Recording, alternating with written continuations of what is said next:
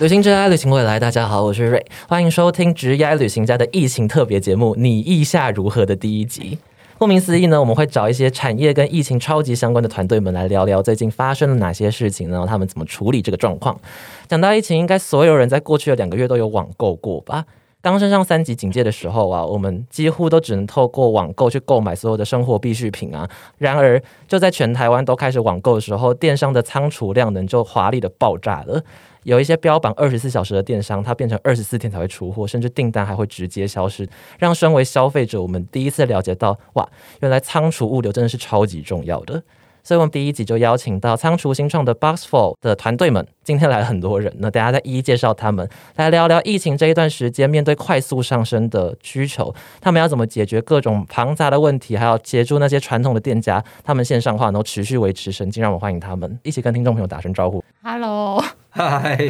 一起怎么了一二三，嗨！好，我们是大家你说一般预期会有个类似韩团进场的自我介绍之类的，有一个人说我们是，然后对对对对对对反正大家先轮流自我介绍了。OK，好，我是 Bossful 的业务经理 Nick。大家记住这个声音，因为大家声音会一直变来变去。接下来下一位是 Basketball 的 Owen。欧文，OK，对好，哎、哦好，讲完了。好呃，大家好，我是 Bassful 的于娟。那我现在主要会负责行销的部分。哎，对，欧欧文没有讲说你自己大概是负责哪个范畴的。哦，我主要是负责 公司的软体跟系统上面的开发，然后跟企业户上企业户啊，或者是呃物流商的借接这样子。OK，那在开始之前，我觉得应该有一些听众朋友们可能会对 Boxful 他们在提供什么样的服务可能会不太了解。那麻烦各位帮我稍微介绍一下你的服务，OK 吗？没问题，好的，那我来介绍一下。超级熟练。我来介绍一下 Bassful 呢，可能有些人对 Bassful 的印象会是像是个人仓库，但是实际上呢，嗯、我们在台湾现在全力主力发展的业务叫做 Bassful 电商物流。嗯，那就像瑞前面介绍的，嗯，像现在大家可能买网购上面会发现，哎，在疫情之下订单爆炸的状况，可能会有一些网购没有办法如期的出货，甚至是订单之间就是人间蒸发这件事情。那其实 Bustful 电商物流就是在帮电商卖家解决所有他从他消费者下单到出货的所有烦恼，提供一条龙的解决方案。所以说，如果你是电商的卖家，然后你有任何需要出货的需求，其实都可以找 Bustful。那其实这个业务在台湾成长的非常的迅速，因为从我们有电商物流的服务以来，其实现在我们的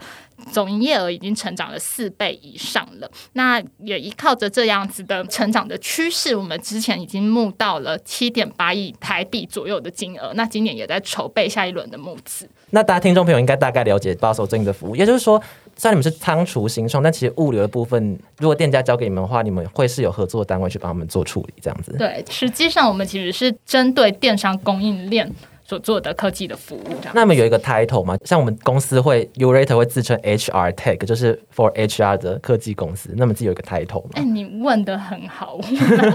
我们其实主要做的是 WAS 服务。那其实可能大家都有听过，像是 SaaS 服务嘛，就是 Software as a Service。那其实我们是仓储，所以我们会说 WAS 就是 Warehouse as a Service。OK OK，了解了解。刚刚提到这些服务主要是比较 for to B 方向电商这样子的厂商去做使用，但你们其实比较广为人知，其实是 to C 的服务。嗯，做的行销比较多，就是那种个人仓储的部分，可以稍微跟听众朋友简介一下吗？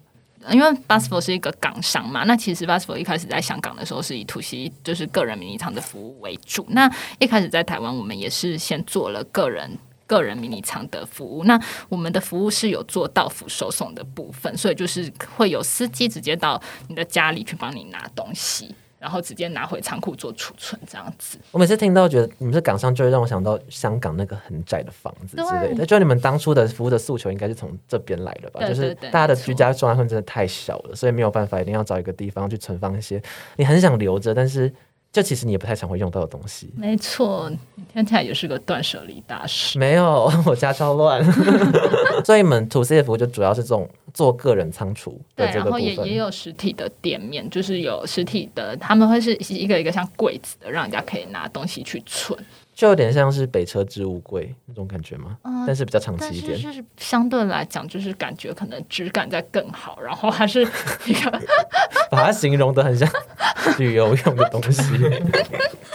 对啊，对对对，对，就是大概大概是这样子。目前土系的服务，OK，所以我们现在目前就是土 B 就是主要提供电商做数位转型，或者是如果有电商他们想要做更大型的出货需求，就会找上你们。嗯，然后土 C 的话就是做个人仓储服务对，这样子对。对对。大家对就是 Busful 的服务应该大概有一些基本的了解了啊。就是你们之前会在你们的官网的专栏上面写一些文章吗？嗯对，然后可能是比较土 C 方面的文章，然后今天有张的标题是高佳宇们的救星，哦，对对对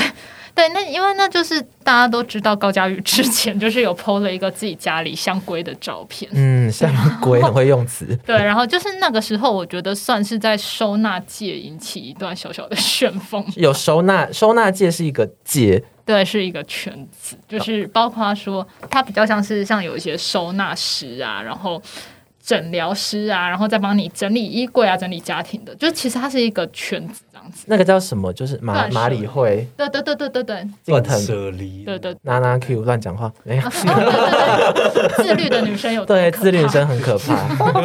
的那个，请继续，请继对，没有，续。所以就那时候等于说他 PO 完香龟的照片之后，然后就因为收纳圈的人就看到都非常兴奋，就有一种就是闻到那个血腥味，就大家都很嗨，然后对然后就下面就超级多人在留言，就是互相。就是有点蹭流量的感觉啦，所以，但我觉得那时候是确实你在 Google Trend 上面会看到一个收纳上面好像有比较多人在做搜寻，所以我们那时候就有做相关的文章那。你们那时候会，比如说想找他帮忙做一些行销合作之类的吗？有点难，是因为收纳圈的人大家都太嗨。你说在那个贴文下面，全部都是收纳圈的人说什么“哎、委员委员需要帮忙”这种，蛮难抢过他们的。太太多了，他可能也没有时间。了解，那就那个时候三级刚爆发，当下你们的反应是什么？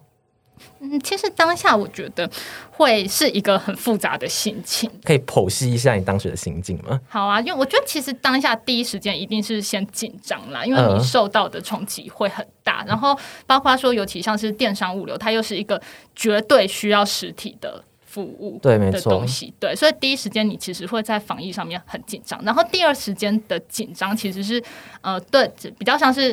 体谅我们客户的心情，因为在我们观察，其实客户可能会有两种情况。那有一种情况是他可能在疫情之下，他的订单会猛爆性的成长。嗯那这个猛爆性的成长，这些客户也会很担心说，哎，仓库会不会受到影响啊？跟能不能如期出完货，这是一部分。那另外一部分是，其实有蛮多的实体电商。呃，不是实体电商讲错了，实体的店家他们可能会因为疫情的关系受到影响，他们也会想要赶快进入电商，就是找寻到线上的解决方案，对对对解决他们疫情间可能没有办法持续有收入这个问题。对对对对，这也是一部分。然后还有一部分可能也是我们的电商客户，但是如果相对来讲，可能它的产品比较不是那种民生必需品，例如说可能单量会爆炸成长的，比较会是民生品啊，或者是防疫用品。可是如果有一些相对来讲，它可能是跟外出的打扮的比较相关的能服饰或者是比如登山用品。对对对对，可能相对来讲，他们也会担心会不会因为受到疫情的关系，导致于订单会有缩减的状况。等于说，嗯、b u s f o 的存在可以去帮他做一个。成本的控管跟节省啦，因为如果他自己有养自己的仓储团队的话，他等于是不管怎么样，他都要想办法支付这笔成哦本。，原本的仓储团队可能就会改成找你们合作之类的嘛？有有有这种 case 吗？嗯，其实也有，等一下我们 Nick 会再分享。了解，就你们有遇到一些比较有趣的 case 吗？就比如说他们本来是传统店家，然后来找你们寻求服务之类的。好啊，其实如果举 举例子的话，因为我毕竟我这边是业务嘛，会接对触到比较多。那比较特殊的一个例子，其实有有一组是我们学生的那个毕业作品。那学生在做毕业作品的时候，他们将这个产品，他们是做真奶的环保杯。那他把这个作品上传到网络，上传到一个募资的平台，开始做销售。因为这样子销售之后，它它变成一个爆品。那这个爆品它相对它需要有一个人出货，可是原本就只有两个、三个的学生根本不可能去做这件事情。那他们找上了我们。那直到现在，学生都已经毕业了，那报告也都完成。那他们现在出来成立了一个公司。那成立了公司之后，又继续跟我们服务，那也是蛮符合我们 Busfor 的 Grow Together 的宗旨，这样子。这我觉得是一个很特殊的案例啦。OK，就是你本来没有想象到说可能会接到这种类型的顾客，本来想说可能是那种很传统的电商的商家之类，没想到毕业作品这种需求也有可能让你们服务。那还还有别的有趣的例子吗？其实像疫情期间啊，有些东西是真的很急。你看，除了防疫用品以外，我们还有想到什么东西是很急的。是有什么东西？情趣用品啊。哦，为什么要那个脸？情趣用品这种东西，感觉是无时无刻都在挤的，而且特别就是大家都是相处在封闭的一个空间里。而且这我觉得这种时候大家更害怕，就是万一到时候去那边，然后就上新闻，特殊接触关系，对啊还干嘛的？完蛋人与嘞！人的脸，对人与人不自然的连接，还干嘛的？然后到时候哇，真的是就是你你妈、你全家、你这个家族全世界都知道，对全世界都知道你出去就是产生人与人的连接，真的是疯掉。真的是，但像刚刚讲到很急的话，是有什么厂商突然很急的说，哦，我们现在非常需要出货，还干嘛的？然后急着叫你们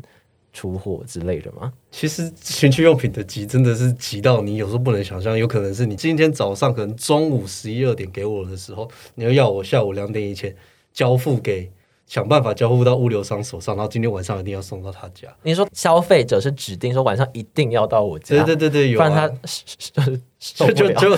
对，晚可能就东北调，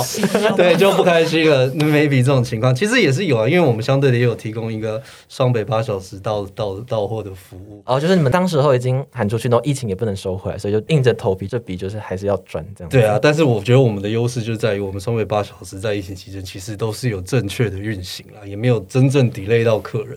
所以我们真的没有收到客人没有收到情趣用品而闹翻的哦的的那种客诉。对大家在家里面过得很开心，对对对子不用去外面就是惹是生非、滋生异端。就是我们我们有帮人家出很像写真集啊，甚至募资型的情趣用品，但太细节可能就没办法说。对一直围绕着对情，绪，那好像我们是情趣厂一样。励志就会有很多就是很多的赞助者，我说赞助者就是指有买写真集的人啊，或者是买有买情趣用品的人，他就会在那个出货备注上面偷偷告白。可是其实不好意思，因为我们是全自动的系统，那个厂商其实看不到你的告白，就是反而都是我们看到你的告白了，然后我们就没办法，我们只能帮你默默的收集起来，然后帮你的心意转交给厂商。哦，你们还会收集哦，你们很贴心哎。我们就会不小心看到，可是他们都是发自内心在对他的女神的呐喊，说什么“玲玲我爱你”这一类的假设，就是这种。然后其实我们想说他看不到，那简单来讲，其实，在疫情期间啊，我们其实帮助了很多电商转型成功以外，我们也是在用最短的时间之内帮他省掉这些不必要的成本。像刚刚讲到说，疫情下面就单暴增，因为我们今天有请到就是 Take Lead 本身来到我们现场，然后因为像可能有很大量的资料处理，那这样子的话，你们本身的技术上面应该也要做一些调整吧？OK，那如果以 Busful 在使用的技术，Busful 从最一开始我们就打造为数位化的仓储物流系统，嗯所以我们对我们来说，船厂不不出现在我们的思维里面。OK，那呃，对我们来说就是。我们系统会去智慧化的去预测我们现在需要多少台的伺服器。呃，举例来说，你今天可能很多很大量的单进来了，我们系统预测说，哎，第一台伺服器好像快满载了，系统就去升第二台伺服器出来，来去服务更多的人。嗯，对我们系统就有这样智慧化的预测，来去收更大量的资料进来，然后要甚至要做分析啊，或者收订单都没有问题。那因为很多的数位化技术对我们来说，不是因为疫情我们才开始用，我们一直以来都是以数位化服务在建立我们的仓库，像是我们刚刚提的这个智慧化预测，像是影像辨识这些，其实无时无刻都出现在我们的仓储物流系统里面。哦，像是你们的影像辨识的话，你们哪些环节会运用到影像辨识啊？如果你有买包裹的话，嗯现在可能我、今天早上我因为我我买了一台 iPad。对，然后今天早上到，嗯那有个早的八点多，物流商就打给我，那我就下去拿 iPad 嘛。那它的模式是这样，就是我要在我的那个纸上签一次，然后在他 iPad 上面再签一次，最后他用他的 iPad 拍的那一张我签的那一张纸，又传回到他系统去。嗯，对，那以我们系统来说，是我的模式是你在你的我们那个出货面单不是都贴在包裹上吗？你在你的包裹直接签名，然后系统直接拍，你是自己直接直接拍照，我们系统就去分析这一张面单，这个物流单啊，应该说这个物流单是属于哪一张订单，然后就可以同时把这个讯息传送给我们的企业户，告诉他说消费者已经签收了，图像长这样。哦，所以就他不用再比如说 PDA 再签一次，就这个是流程是多对，甚至他不用在 PDA 上面选说我现在是要签收哪一张订单，司机完全不用做这件事情，他就手机拿起来直接拍照上传，他什么都不用选。变成说可以让他们的作业流程就是更自动化，而且算是减少错误吧，因为他们有时候可能很忙，还干嘛，可能会按错或者是送错之类的。，对，有一些物流商甚至是今天晚上回去站所才把物流单去统整去做 key in，你可能还要等到晚上。那他听起来就是会错啊。我觉得这种，我觉得这种可以自动化的东西，就是不要太靠人的脑袋。嗯，没错。哎，那这样子物流上的话，他们也是用你们的系统。应该说，我物流商有各自有各自的系统。嗯以我们的角度来说，是我们整合了非常多的物流商，像呢国内想到的那个便利商店，然后国内的宅配，甚至是国外的，其实我们都一起整合进来了。嗯所以我们提供了非常大量的选择给我们的客户。，OK，所以就变成说，他们打开的是 App 是 Box for 你们的 App 吗？还是他们自己的 App？但是里面就是可以串接到你们的功能？而你说的是呃，实际在配送的那个物对，流商。实际配送的物流商。哦，他们其实是有他们自己的系统，嗯只是我们的系统去跟他做串接，只要他的资料一上传了，我们就去把资料拉回来，然后告诉我们的企业户说，哎，这个包裹我们透过了某某物流已经完成了配送。这其实也是一个趋势。就之前不是无头电商，它主要的内容大概就是，那不是有些是专营上架的那个平台，哦。它可以克制化它那个店家的页面，然后或者是物流服务，然后或像你们仓储服务之类，他们他们每家可能都是有不同的公司营售 SaaS 服务的东西，但是他们互相。强调就是怎么做 API 串接，对，然后好像有人把这种名词叫做无头电商的，就重新定，就是它变成说，就是它现在不受那种大型的电商平台的宰制，嗯，应该是要提关于就是自创电商平台啊，或者是说自己自驾的网站，然后再连接金物流这一块了。对对对对对，那就是我们其实是有跟一些这种类型的电商平台做合作，比如说像呃跨境最最红的就是 Shopify，嗯对，或者是像台湾比较大型的九一 APP、Shopline，然后 CyberBeats 这些平台等等的，我们建立这个仓储物流的产品的时候，其实就已经在找这些平台做串接跟合作了。其实最重要的诉求就是，消费者只要在他的那个官网只要下单，我们 Busfor 就可以收到你所有的订单，然后再看怎么帮你出货，哦，然后最后再把那个物流的号码放回去那个平台，供消费者去查询。嗯嗯嗯，对对对，所以其实我们走的是这一块的串接。看起来比较像是个概念。对对对，它是一个概念，然后他们主要都是拿像刚刚提到 Shopify 或者是九页或 Shopline 之类的，嗯对，它就等于是有点像是个人的品牌电商啊，对。它就不会去上到 Momo 啊、PC 用这种比较大型的电商平台。因为我刚我刚想到一个问题，就像比如说虾皮，嗯那像比如说他们要选那种配送服务，为什么会选择用 Box for 的服务？就是如果虾皮都已经可以给他们一些物流选项了，为什么他还要用 Busful？对对对对对对对，因为其实现在蛮多那种上班族还想自己兼差做电商，但虽然他们的平台有一些你也可以自己选择去抄取啊或者什么，但是实际上我觉得你在单量很少的时候，你会觉得哎这些事情很简单很轻松，好像你只要例如说、哦、我下班可能花两三个小时把它做一做就好，但是实际上我们的客户蛮多是他的单量已经成长到一定的单量以上，那他其实持续的往中型跟大型前进的时候，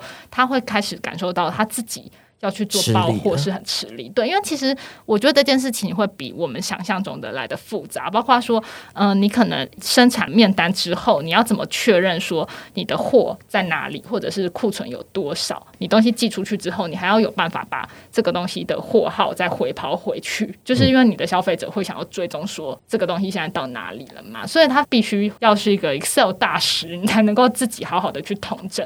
每一笔的那个状况跟库存的情形，哦，所以就在各种很细节的东西，然后透过我们的服务，它一个 App 就可以处理完这一些事情，甚至你们帮他处理这样对，子。就透过我们的系统，等于我觉得有两个点，一个是你很多处理上面很细琐的事情，自己弄其实很容易搞混。因为我最近才在那个 PTT 的 Salary 版看到有一个人说，好细节，没关系，没关系，对对对喜欢听这种东西。是，就是他他在讲说，他的标题叫做“我开除了做了五年的工作”，他那个工作一看就真的是蛮多我们电商卖家的痛点，因为他就说他是一个品牌的比较像是电商出货人，出货专员，对，然后他同时要管可能二十个，因为他们可能就是上架非常多通路，像台湾的电商很多张嘛，你可能上某某、上 PC Home，然后又上虾皮等等的，然后自己又有官网，然后就说他每天的工作就是同时要管这么多个电商平台，然后他就必须一上班就是。到每一个电商平台去把内容的订单载下来贴到 Excel 上面，嗯然后 Excel 上面之后，他又要再去找物流商来决定说，哎，哪个单要怎么出现，然后出现之后，他还要再把这些东西再传回去那些电商平台，所以他就说他其实每天都在做这些工作。然后他他自己还要出货嘛？对对对，然后又说又很容易被老板骂，然后常常就是消费者又会说，哎，我东西怎么还没有到？然后他好像又有讲说他的薪水就是大概领不到三万块，可是每天都要加班，很累，然后要处理的事情很多，很事务很杂这样子。然后你看到转这边就很想接那个广告进场，这样子来推荐我们的服务，对，说别担心，把什么都听到你的烦恼了。很累吗？对对对，不到两万六就可以帮你做好这些事哦，就大概是这种感觉了。我就觉得说。就是其实那一篇贴文的下面会非常多人在讨论这些事情，那有些人也会指责那个 Po 文的人说啊，你为什么不自己写一个城市或干嘛？你就不用花那么多。T T T 的香米真的是，然后香米就会觉得说，难怪你只能领这个钱，就是很严厉。但其实我内心就一直呐喊说，为什么不来找 b s f o 我可以帮你做好。那你在下面留言吗？就是说可以来找我们之类的。还还没有，我想说就是有点害羞。啊，你就去留言。那你帮我留一下，我帮你留，我可以自己留。对，但我只是想说，就是觉得那是很多，不管你是电商卖家，或者是说你是实际上在执行出货的人，嗯，你每天就是会被这种事务磨掉。那可能老板不想做，他就自己去请一个人做。那但这种工作其实做久也是蛮消磨人的心智。因为现在要是同时要上架很多个卖场，其实算是电商的趋势吧。对，就是虾皮啊什么你都要上。但是如果有一个服务，就是你串接各个 app，然后你他出货帮你统一送出，然后你可以统一追单，对对对，然后你可以统一就是跟消费者，没错没错，这样子服务的话就会帮助用 WAS 服务，Yeah，就可以帮助消费者很多。我还记得你们叫 WAS，很棒。OK，那刚开头的时候有提到嘛，就是现在一些大型电商平台他们的仓储可能有出一些状况嘛，就全台湾都知道这一件事情。那就以你们说身为专业人士的角度来讲，他们哪一段可能出了问题，就可以把它讲得更具体一点，让大家明白说哦，原来是哪边出了问题，所以我的东西还没有寄到我家来。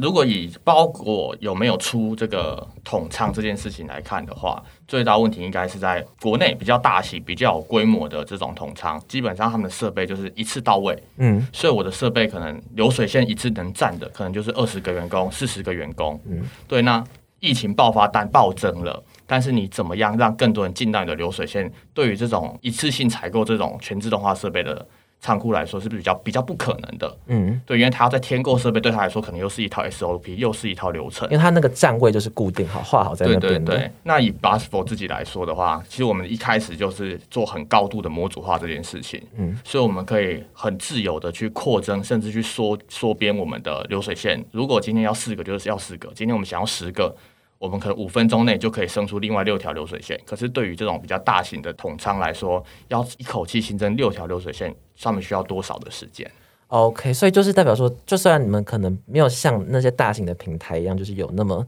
叫什么一次性到位的设备，一次性到位设备，但这样子的话，你们反而可以拆卸，那么这样灵活度反而又比那些大型的厂商来说更高了一点。对，因为在在我们的不管是仓库或者系统，我们都把我们的各种的功能。呃，尽量包成一块一块的。今天我要这个功能，我就只要拉这一块功能出来，就可以复制流水线，复制我的拣货人员这样子。OK，那我刚刚想到，因为他们更不能更多人进去，也是因为那当下也不能那么多人都在那个仓库里面吧？就是如果政府有一些防疫政策的话，可以稍微讲一下你们的，就是对于现场仓储人员的防疫政策吗？嗯，我们的防疫其实。我觉得分成几块，一个是当然分流，其实我们呃，与其讲分流，我们也可以说是分动线，因为其实我们的仓库蛮大，一个有四千平，所以说只要把动线隔开来，可以有可以是哪种？哎，即使是同事，但他们可能真的两个礼拜都不会碰到面 状况，对，就是让他们是可能规划出他们可以走的区域。你画好那个线之后，他们可能甚至都在同一个四千平的空间里面，那他们完全不连碰都不会碰，是不是连看都不会看到？对，就可能有种啊好久不见的感觉。然后反正就画好他们走的路线，就有点像是帮那个火车规划好他的路线那种感觉，他们就照那个路线去走，他们就不会碰到。对，这是其中一个啦。然后包括说，我们也是可能整个用餐空间全部都会设置隔板。对对对，然后也会是让他们是分时间、分时段的，也就是很贯彻那个，如果 A 同事跟 Z 同事可能可以一个月不要见到面这件事情。哦哦，所以他们就算去现场作业，但是因为空间蛮大，所以仓储业反而不像他大家想的可能那么容易有风险，因为他们其实碰到面几率不高。嗯他们都可以保持那个安全社交距离。对，我觉得这应该是要看可能现场的动线怎么规划，因为假如说你没有把他们动线隔开来，全部人都一直都挤在比较密集的空间，那你就很难避免群聚的可能。那我们是用分动线的方式。那除了这个之外，当然最基础的像什么量体温啊，然后喷酒精，这是一定会做的嘛。然后再来是我觉得我们有透过比较像是小组长这种感觉，因为因为有一阵子是。不知道大家记不记得，就是有一阵子可能呃政府都还会公布主机的部分，哦，就是、就刚很很很刚开始的时候，在在前期的时候还追踪得到。没错，然后在那个时候，我们的因为其实我们大家的关系是很紧密的，所以说就是可能都会传，我们就会传那个主机的图到公司的群组，嗯那也是会让他们就是自主的去做通报。就是假如说他觉得，哎，我或者我家人好像疑似有去过哪些地点的话，那他就可以赶快跟他的主管通报。然后因为大家，我觉得大家都是非常有心，因为像仓库的同事，很多人他也会很害怕自己因为自己的关系影响到整个仓库的作业，所以假如他觉得，哎，我好像疑似有要去有点不舒服，对，或者是他就会马上通报，然后可能就会自己请假，因为大家都很怕会害那个可能产线没有办法继续这样子。OK，那时候直接侧面反映说，就你们公司完全不会，比如要求说一定要为了达到那个 KPI 或干嘛，然后稍微让防疫出现一点规则上的漏洞。哦，对，虽然说单量很多，我们一定要想办法把那单量做完，可是我觉得最基础的，真的还是所有人的身体健康了。对，而且假如说，就像像之前不是有一些他们产线上面真的有人确诊的那个，我觉得其实后续的整个影响是会更大，可能就变成整个刷当下来。对他可能要整个封城、啊，对对对，反而所有人的货都出不去，这是我们最害怕的状况。说货出得去，对对对人平安下班，然后对把手发大财，对这样子。今天今天早上幽默到了。有有有，OK，刚刚有提到说，就是你们现在一部分的人是在仓库，然后还是要做实习，但是没有画好他们的路线，所以他们甚至不会相遇，这样子。那就你们其他这种算比较是可以在办公室工作的，就一律都是远端，全远端这样子。对，就是其实从应该说，我觉得我们有发展一个比较新颖的模式，因为可能我大部分听到就是，要么就是叫大家完全不能进办公室，一定要 work from home，不然就是全部都要进办公室。那其实我们的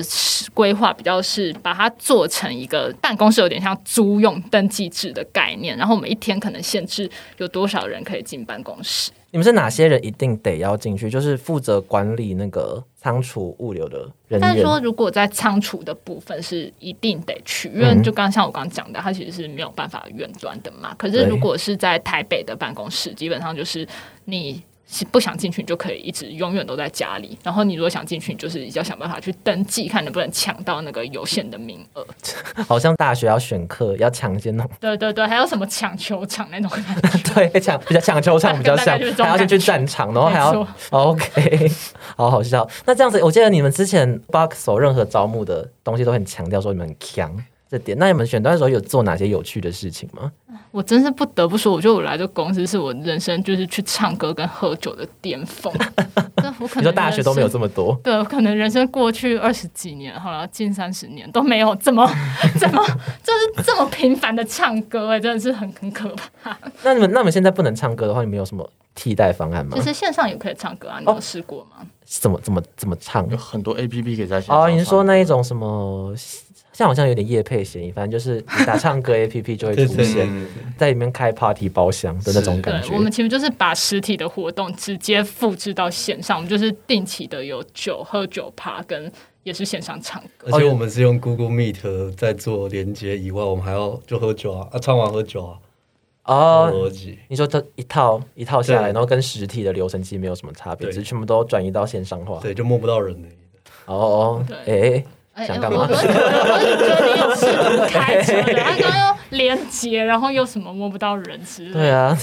对啊，我们有玩那个啦，有玩线上的支援前线。忘记支援前线是什么支？援前线就是例如说，哦，我现在要什么五五只手表，你就要拿嗯手表来这种。然后因为就刚好大家都在家里嘛，所以你就是可以就地取材，就是去抢家里要的东西，很紧张哎，就是弄到情侣差点失和。你是说你们就在荧幕前面，然后就比如现在立刻某个人说你现在去拿什么，方形的东西哦，，方形的东西，你们要立刻冲去，然后最后一个前面就要要怎么惩罚？你们怎么惩罚？哎，那时候有惩罚吗？还是没有？通常以公司的惩罚，还是喝酒居多了。哦，喝酒对你们来说还算惩罚吗？然后就喝，但你不能这样子说啊，因为其实除了我，因为我本身业务本来就以前就有一一些应酬的习惯，那到现在到这个公司，我觉得是跟同事加分之间的习惯，就更容易拉近距离。就其他人可能反而不一定那么常喝酒。嗯哼，真的，而且就是我觉得你进来千万要小心，你千万不要讲什么我没有醉过啊，我不知道醉是什么感觉，因为你马上就会知道 现在最主要的招募需求是哪一个职位呢？是技术团队。技术团队让欧文我们 take lead 讲一下。好，那就我大概说明我们的招募内容嘛。嗯，对对对对，那可以你可以先简单介绍一下你自己的工作内容，还有你们大概要找哪样子的伙伴这样子。好，如果以我如果以就是我的个人的工作内容，当然还是负责就是 fulfillment 就 to B 这条产品线的这个仓储端的系统开发，然后物流商的整合，对，然后我们还要负责其他国家的仓储系统，所以我们如果进来 b u s f o r 的工程团队，你不会只处理台湾的事情，对，那你还可以跟深圳、然后首尔、香港的工程伙伴一起进行开发。那这样英文要很好吗？还是能沟通、嗯能沟？通就可以了。即你不一定要英文要到很流利，但基本上我们都会知道彼此在讲什么事情，因为其实大概会用到的术语可能就是差不多就是这样些。当然，我们有很多的内容是闲聊，有啊，他最近有在学韩文，就是为了与韩国的工程师工程师沟。我想要，为了能更快的跟韩国工程师知道对方彼此想讲什么，有学一点点韩文。但是现在不要叫我展我露两句，我现在我现在立刻就想要问这一件事情秀个两句来听听。提到这，那你最近最新学一句话是什么？可以稍微讲来听听吗？啊，你好谁哟？竟然是一个这么 low 的，你会想说你知道讲个有波 C O 还之类的，还差不多。那还有其他的招募需求吗？嗯，有，我们现在也在招，就是企业关系专员跟供应链专员。那这部分就会比较是针对我们的 to B 的企业客户做招募。那他这个角色其实有点介于一个客服与 PM 之间，客服与 PM 之间，是很难联想到这两个角色可以放在一起。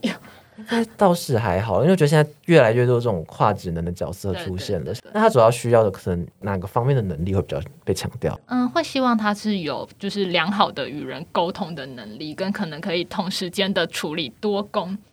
的，因为他可能同时要面对上百个企业客户，然后他就是很多企业客户有蛮多问题的，那他们可能如果有就可以及时的答复他们，然后并且他们为什么会说他其实有点 PM 的性质，是在于就是如果他们收到了这些比较像企业客户提出的一些需求的话，他们可以有一个消化统整，然后再回来跟包括说像 Tech 团队一起讨论，看看说哪一些功能是需要新增在我们的系统上面的。哦，有有点像是他可能比较像是 CRM 的人员，但是他可能同时要具有专案管理的能力对对对的这种感觉。对对对对，然后就可以加入很强的 Boxful 团队。对对对，会学会喝酒跟唱歌。